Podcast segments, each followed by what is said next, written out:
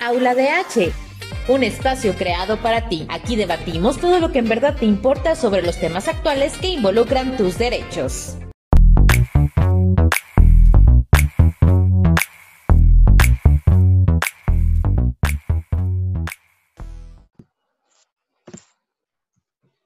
Bienvenidos a Aula DH Derechos Más Humanos. Un placer que nos vean el día de hoy. Tenemos como invitado a Enrique Galindo Ceballos, quien es licenciado en Derecho y maestro en Política Criminal con mención honorífica por la Universidad Autónoma de San Luis Potosí.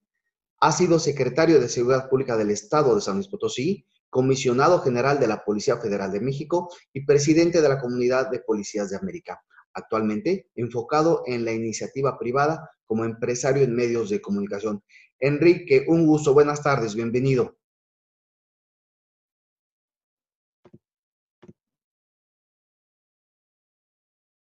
Adelante, Enrique. Buenas tardes, bienvenido. Conocer este esfuerzo que se hace. Hola, Sergio, buenas tardes. Para agradecer el espacio que hoy me das oportunidad de compartir con, la gente que te sigue eh, y reconociendo el espacio como un lugar donde se puede venir a compartir ideas sobre el tema de los derechos humanos fundamentalmente. Gracias, Enrique. Eh, en México, al parecer, vivimos un boom sobre politización y me refiero a que hay una intensa actividad ciudadana en redes opinando sobre política. Lamentablemente también parece que la ciudadanía se ha dividido y cada una es intolerante con la otra y expresa una necesidad de callar, de acabar, de fulminar a la otra parte. En estos momentos, considerando como un derecho humano el derecho a la información, al acceso a la información, a la difusión de ideas, y en una democracia que los puntos de vista contrarios son esenciales, Enrique, ¿consideras que estemos en un momento paradigmático en estos tiempos políticos en cuanto al derecho a no estar de acuerdo? Sí, yo, yo creo, Sergio, eh, primero reconocer como el, derecho a la información viene acompañado de una gran lucha social. Eh, conquistar el derecho a, informar, a participar activamente en, en, la forma en que se dan a conocer las cosas es un derecho que ha costado muchos años, mucho sudor, muchas batallas políticas, jurídicas en México. Y que desde luego hoy, eh, como tú lo comentas, sí estamos en un, en un momento paradigmático porque pareciera que ese derecho eh, que se ha ganado por años, pareciera que hoy se ha partido en dos, en los buenos y en los malos, en los que deben ser escuchados, pero en los que no dejan escuchar por otro lado.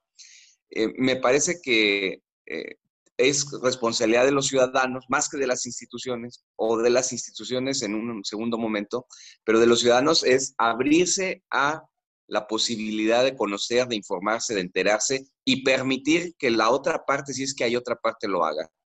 La riqueza de la comunicación y de la información está en poder tener apertura en, en ello. Yo he calificado este derecho, esta posibilidad a la información como un elemento más de la calidad de la democracia de un país, porque atrás de ello, insisto, hay una gran lucha por años.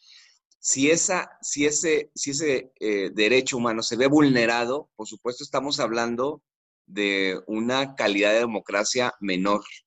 Nos ha permitido nos ha permitido el debate público, eh, el avance de nuestro país en función de este derecho. Y creo que hoy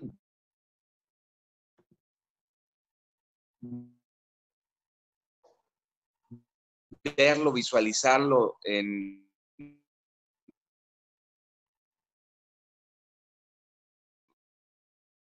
un debate bipolar, o sea, unos contra otros nada más, pues creo que resta calidad en esa democracia. Mi punto de vista es que sí, efectivamente, primer social en el que está dos extremos. Y esto no hay de México. Yo creo que habría que hacer valer, ahora sí, desde el punto de vista institucional, habrá que abrir los espacios para el debate, habrá que abrir los espacios para permitir con mayor amplitud la información, la capacidad de difundir la información y desde luego no tomar partido. el, las instituciones deben propiciar el debate y tratar de evitar el tomar partido porque entonces ya se parcializa la información que hoy se vuelve eh, la forma más adecuada de conocer la realidad de un país, de un estado o de, una, o de un territorio, Sergio.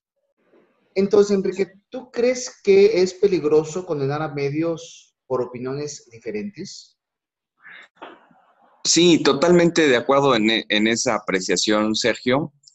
Eh, porque, bueno, de entrada vivimos en la era de la, comunicación y de la información, ¿no? Las redes sociales, los avances tecnológicos prácticamente ponen eh, en manos de los ciudadanos una gran cantidad de datos, de información, que puede haber falsa y puede haber verdadera, no lo sabemos.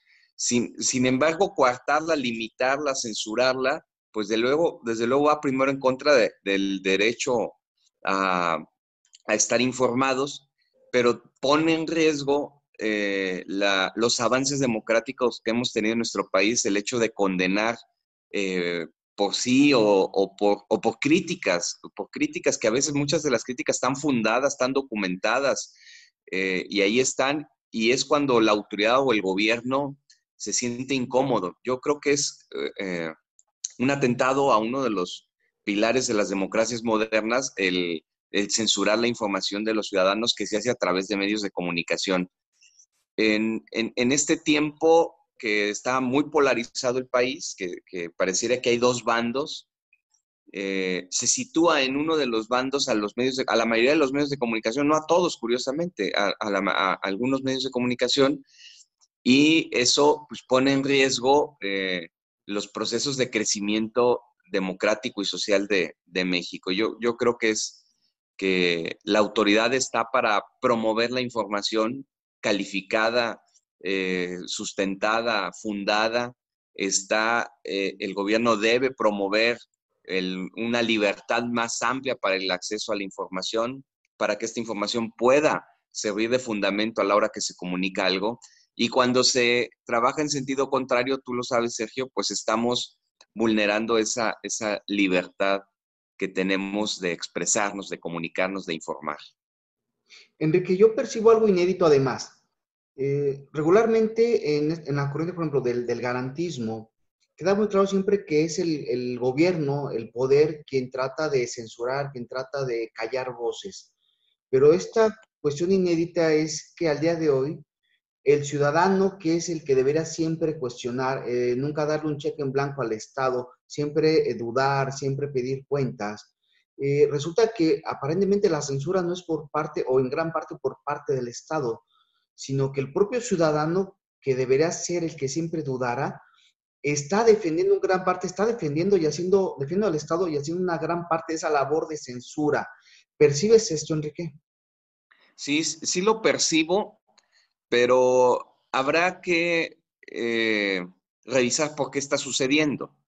Eh, sí hay eh, censura dirigida de ciudadanos contra ciudadanos por un postulado político y, y esto habla socialmente como de la construcción de una opinión pública artificial, porque el ciudadano tiene el mismo acceso a la información uno que otro tiene derecho a opinar y tiene derecho a fijar una postura, pero cuando se le, hijo, no, no quiero ser cuidadoso con la palabra, pero cuando se le eh, suministra información específica para formar un criterio, para formar o malformar una opinión pública, pues es cuando el ciudadano común y corriente debe tener cuidado en cómo fijar esa postura, cómo construir su propio criterio a partir de qué información. Hoy es muy fácil, Sergio, recibir información falsa o malintencionada o manipulada y eh, el ciudadano hoy debe aprender a discernir entre cuál es esa, eh, cuál es la fuente que genera ese dato, si es válido, si es real. Y ahí entra la responsabilidad del Estado, el, de, el, de, el de ser imparcial en el manejo de la información, el de ser cuidadoso, en, cómo quieres a tu ciudadanía, participando en qué sentido, cómo, cómo le aportas datos para que forme ese criterio. Pero si los datos que le mandan son eh, malintencionados o son eh, tendenciosos, pues desde luego estamos construyendo una opinión pública con una tendencia que genera esa polarización de la que hemos venido hablando. Entonces, sí, hay estudios muy profundos, Sergio, de cómo se construye la opinión pública. Mira, puede ser desde un medio de comunicación, el, editorialista central, él puede construir opinión pública, ¿no? Un ocho columnas, tal, pero hoy hay capacidad del ciudadano para discernir, porque hay mucha información eh, en el aire. Antes no teníamos eh, esa información, Internet no, no existía, estoy hablando de mi época de estudiante. Y entonces lo que tenías eran libros, eh, bibliotecas, los medios de comunicación. Hoy los medios de comunicación están incluso rebasados porque están los datos en las redes. Pero las redes, como lo hemos visto, pues también se pueden manipular. Las redes también puedes eh, eh, influir en ellas, ya sea como autoridad, como empresa, como institución o como ciudadano, dependiendo de las capacidades. Las redes hoy, algunas, se convirtieron también en un negocio y puedes pagar algunas de las redes para modificar eh, alguna tendencia y, se puede hacer o hay otros mecanismos que hemos oído. Tener capacidad de discernir, tener información, confrontarla, contrastarla y fijar postura a partir de información muy clara, muy, muy evidente eh, y tener las alertas prendidas cuando esa información puede estar alterada, manipulada eh, o alterada. Creo que sí hay un gran, una gran responsabilidad de los ciudadanos para eh, tener los ojos muy abiertos sobre eh, cómo y qué estamos manejando como, como información, Sergio. Veo aquí dos puntos, Enrique. Uno, eh, el deber ético de los medios de comunicación de dar una información verdadera o al menos ética en cuanto a lo que está allá afuera y no tratar de no manipular.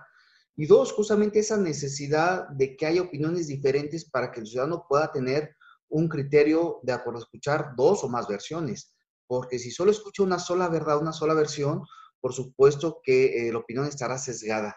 ¿Qué, ¿Qué opinas sobre la ética de los medios de comunicación en cuanto a dar una información lo más objetiva posible?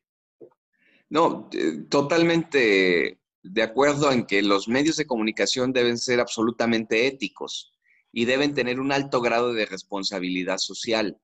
De hecho, está, eh, te podría decir, Sergio, que está como autorregulado. Si tú faltas a la ética, si tú eh, juegas con la reputación de una persona o de una institución, pierdes credibilidad. Entonces hay una autorregulación social. Si informas mal y la gente se da cuenta que informas mal, pierdes credibilidad. Si pierdes credibilidad, pierdes audiencia. Y si pierdes audiencia, pues vas perdiendo tu medio de comunicación. Entonces, está, yo creo que está autorregulado socialmente hablando.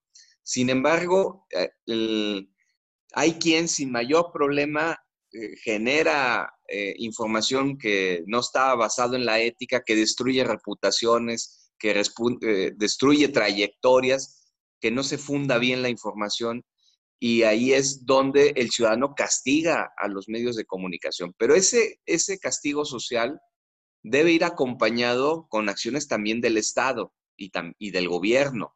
Es decir, los medios deberían estar regulados en el marco de la ética pública, de la responsabilidad social y de los derechos de los ciudadanos, del derecho a ser correctamente informado, no solo a ser informado eh, a secas, sino que la información deba de ser totalmente eh, cierta, verídica, eh, comprobada, etcétera. Hay un ejercicio de autorregulación social, hay un ejercicio de regulación del Estado, pero los medios de comunicación deben actuar en el marco de la ética totalmente cuidando el prestigio, la reputación, la dignidad de las personas, los derechos humanos, porque de lo contrario, pues entonces también los medios de comunicación no están contribuyendo a bien informar a los ciudadanos.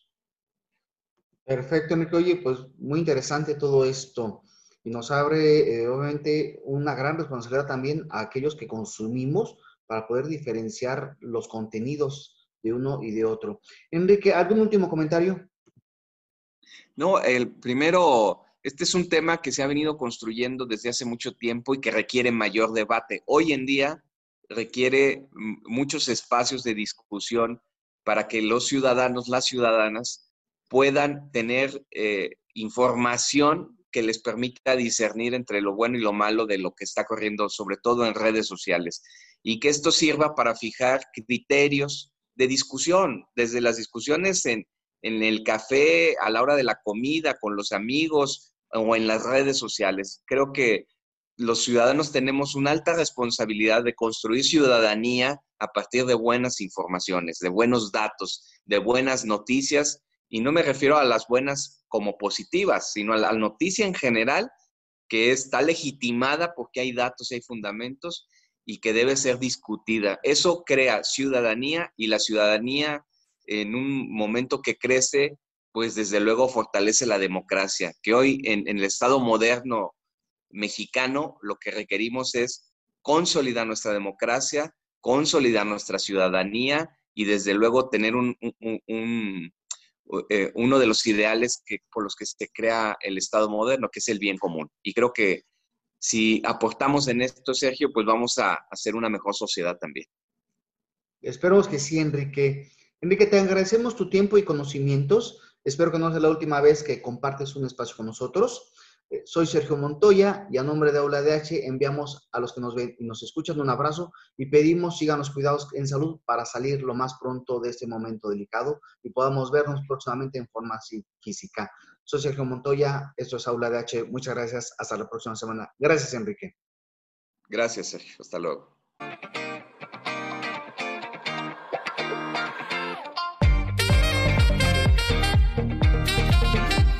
Visítanos, estamos como Aula DH en Facebook e Instagram, al igual que nuestro canal de YouTube.